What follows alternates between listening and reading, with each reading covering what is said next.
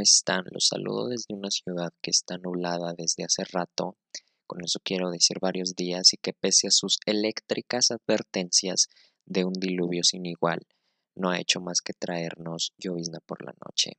Así que siempre y cuando salga pronto el sol, estos 25 grados en San Luis Potosí son una verdadera delicia. Por otra parte, les quería comentar que hace poco vi, no recuerdo qué página lo publicó, pero me dio mucha risa porque decía que según un estudio, no es serio, en México pronto iba a haber más podcasts que mexicanos, que personas.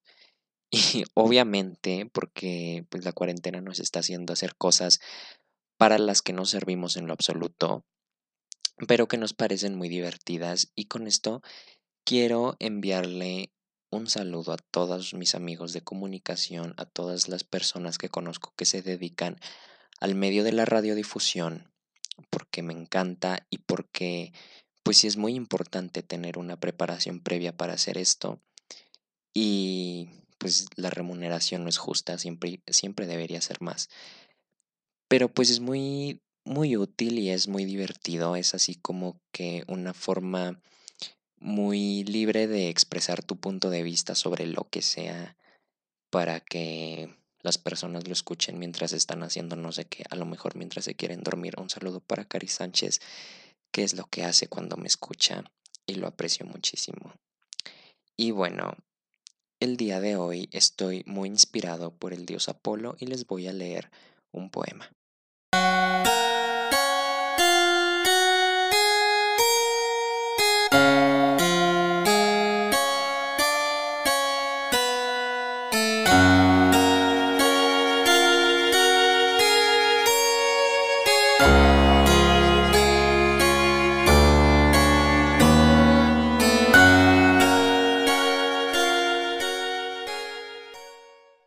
Painter of saints in the bedroom, painter without art in the chest.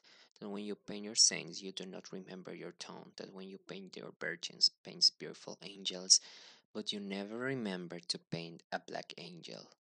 Pedro, no seas ridículo porque estás leyendo en inglés, habla bien, ¿qué es eso? Bueno, pues les comento que este poema de Andrés Eloy Blanco, que tiene un apellido común y mandado a hacer para la temática de hoy, este me apareció en inglés, y en medio de la investigación, por supuesto que él escribe en español por si luego quieren aprender sobre su trabajo.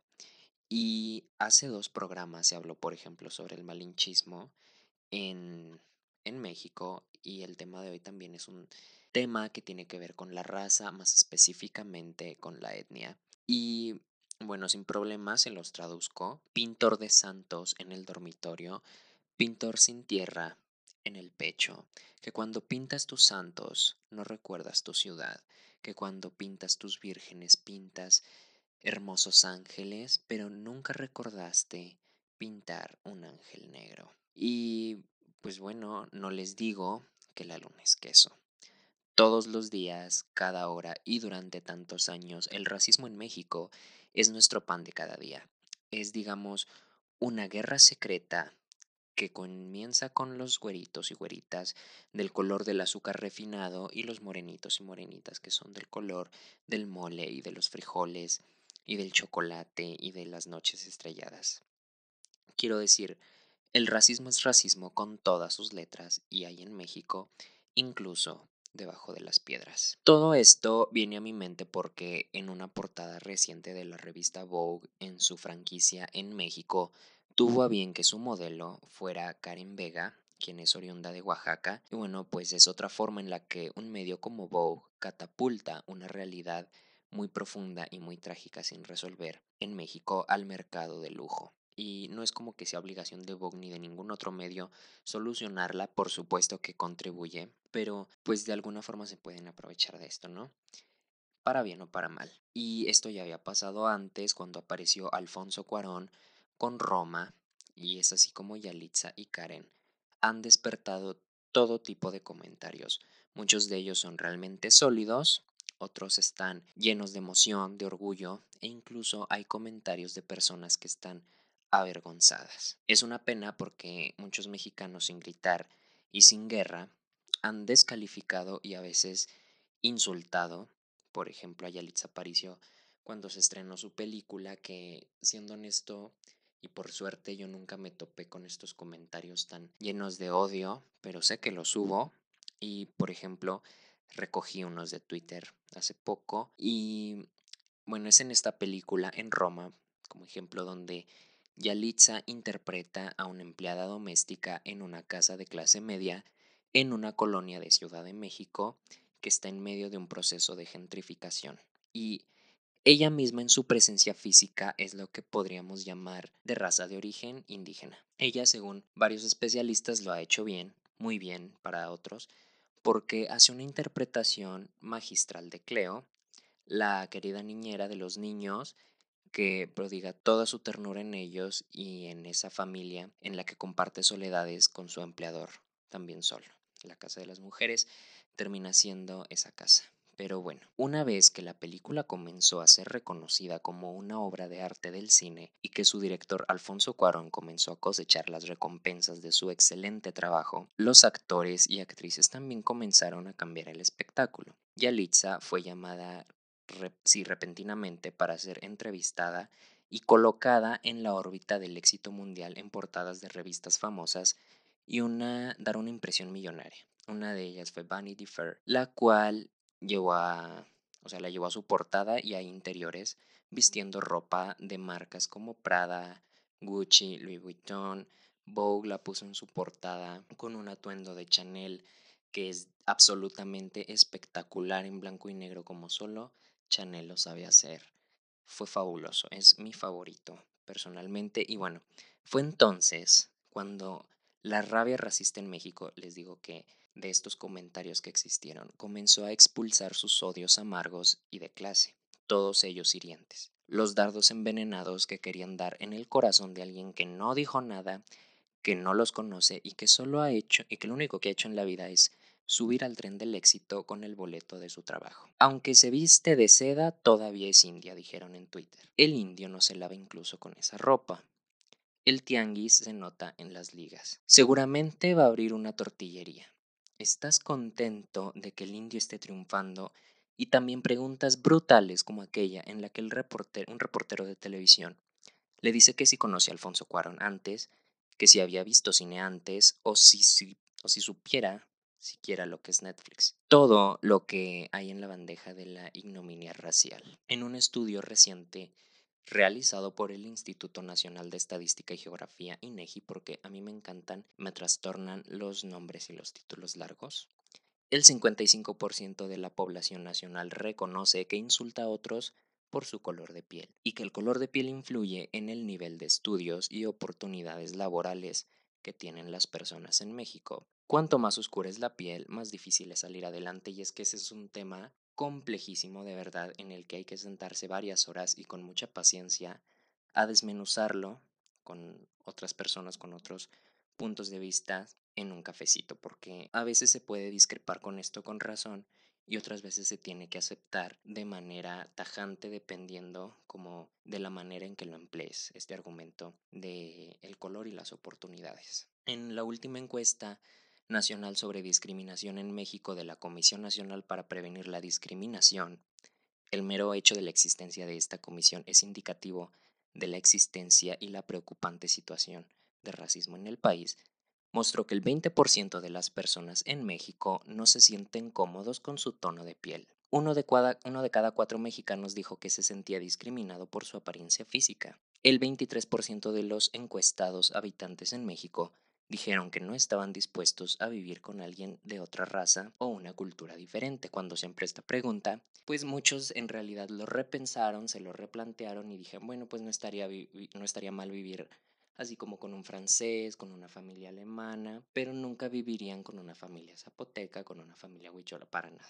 Esto de que muchas personas no se sienten cómodas con su tono de piel me llevó de regreso a la secundaria, donde no crean ustedes que era una secundaria así de élite para nada, era de lo más público en el sentido de que apenas si tenía los recursos necesarios para hacer una escuela decente y obviamente pues había muchas personas que no tenían como un poder adquisitivo que muchas veces decimos, bueno, es que él a lo mejor tiene derecho a ser mamón porque es millonario, cosa que es una estupidez, pero pues ni eso, ¿no? Entonces era muy frecuente que incluso en un estrato social que no se podía definir como privilegiado, se sintiera este racismo tan intrínseco, por ejemplo, cuando se buscaba uno blanquearse la piel con estos filtros del celular, cuando me acuerdo mucho que llegaban niñas, sobre todo de, no sé, de cualquier lugar, salían de cualquier arbusto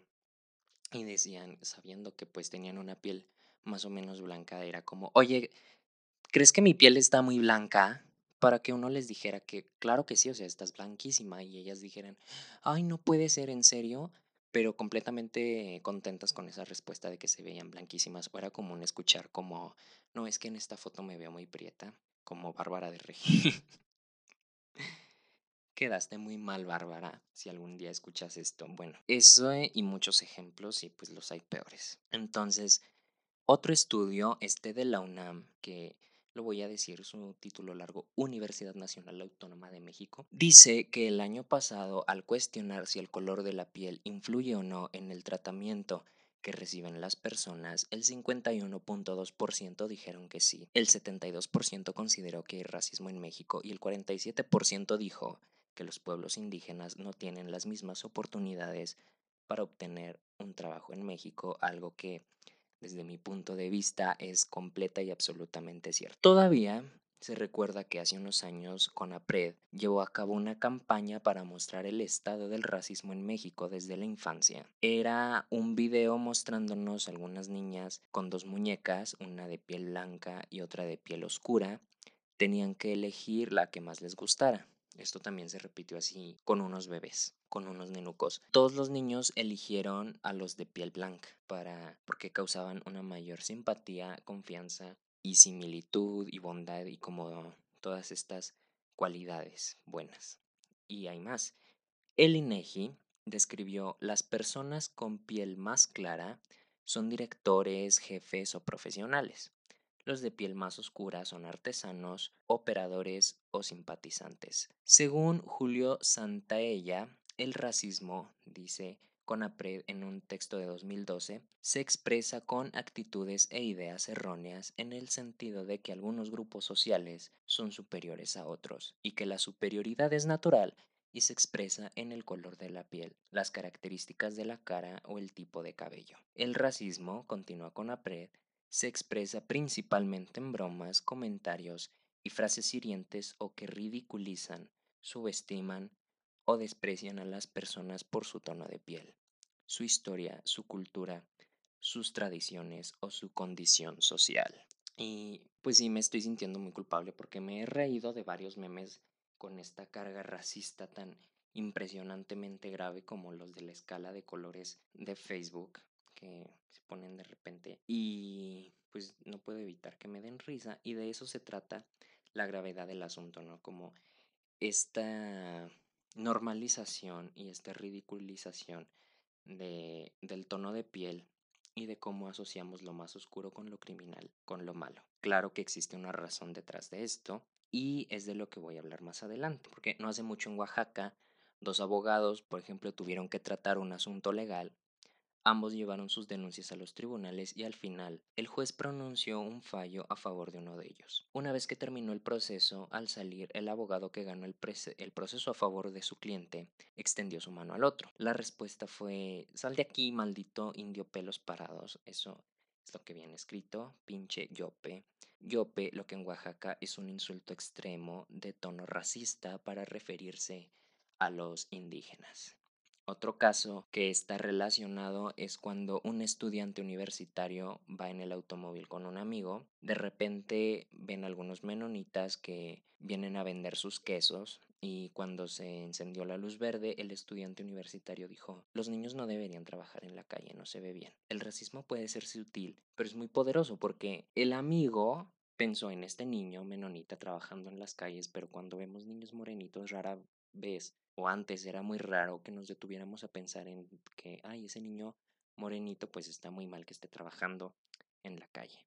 El racismo es un problema porque afecta la vida de las personas y se utiliza para negar beneficios o derechos a algunos, al mismo tiempo que privilegia a otros. Y pues, como les vengo diciendo, esto tiene una razón histórica que se origina en la conquista, como casi todos los problemas que se han abordado en este programa tienen que ver así con la conquista. Y este racismo intrínseco es alimentado por la televisión mexicana de hoy que para muchos afortunadamente está muriendo, para otros nunca va a morir, donde raramente se ven actores estelares con la piel oscura o rasgos nativos, casi siempre son personas con piel clara, cabello claro, natural o pintado a veces, y ojos que son claramente transparentes y azules o verdes. El estereotipo de belleza, según la televisión, es de personas hermosas, mientras que las personas de piel oscura son actores de apoyo, los malvados, los comediantes, así es como consiguen trabajo. En Monterrey se realizó un experimento.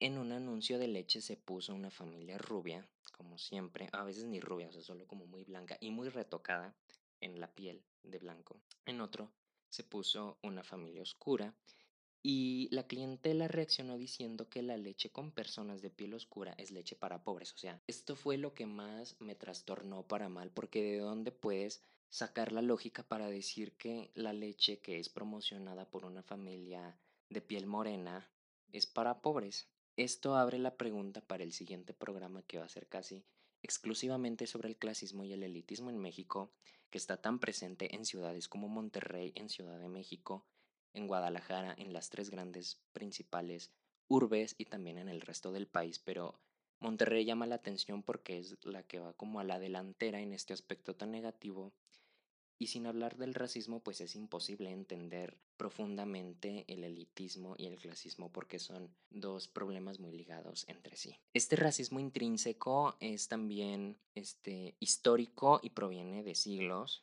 No hay que olvidar que durante muchos años, por ejemplo en el sur del país, los indios no pudieron, ni algunos todavía no pueden, escalar las aceras de las calles porque eran exclusivos para personas de piel clara y de dinero. Esto era algo así como una ley no escrita hasta casi después del porfiriato, una cosa absolutamente horrible. Lo que Yalitza y Carla no, nos dicen nuevamente cuenta la historia del comienzo, de mujeres que triunfan por sí mismas, por su talento, por la suerte de estar en el lugar y con las personas adecuadas para poder participar en la creación de una obra de arte. Mario de la Torre se va a enojar por esto, pero pues muchos consideran que Roma es una obra de arte y eso no me concierne como definirlo a mí y bueno, ser parte de ella, por lo que los siniestros hijos de su piel clara y su sentido de clase no perdonan, aunque lo deben todo, es el éxito del indio.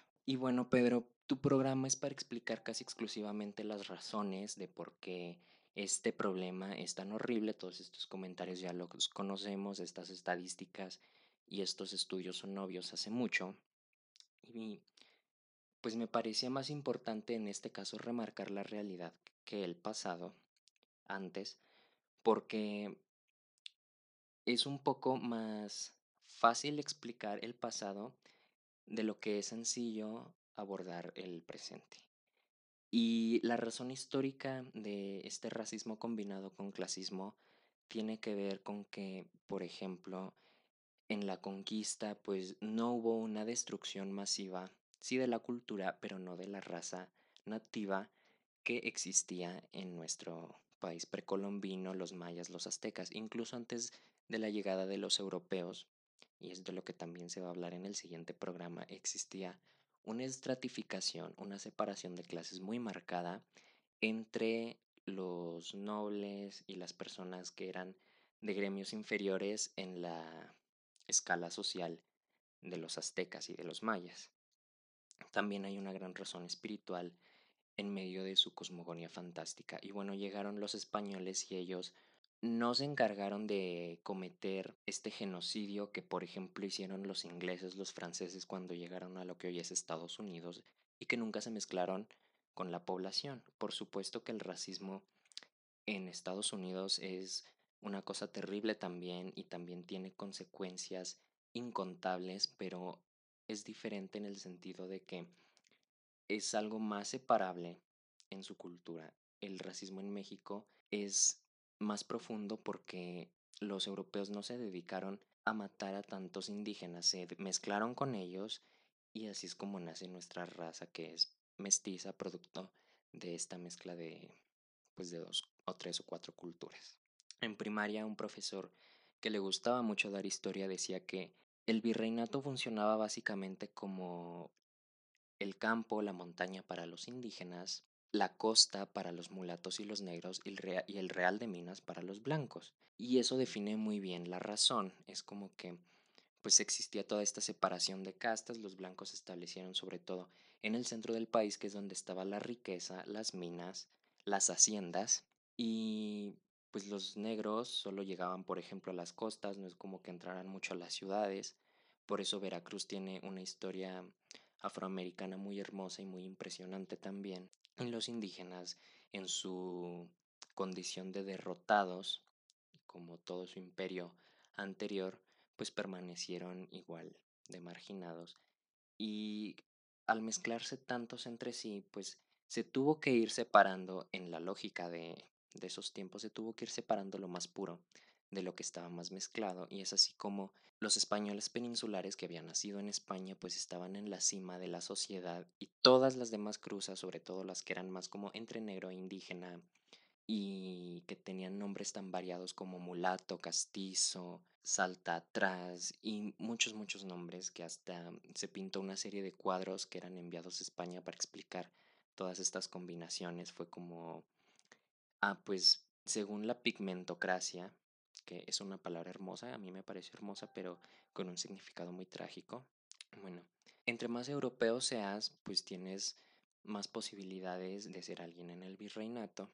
Y esta es como la razón que explica por qué actualmente hay más profesionistas y más jefes que son de tono de piel claro. Supongamos que muchas familias de que sobrevivieron al virreinato llegaron al porfiriato, y fueron sobreviviendo en una calidad de vida pues aceptable que les fue permitiendo a los hijos que iban naciendo después heredar mejores puestos, mejor educación, mejor casa, mejor todo.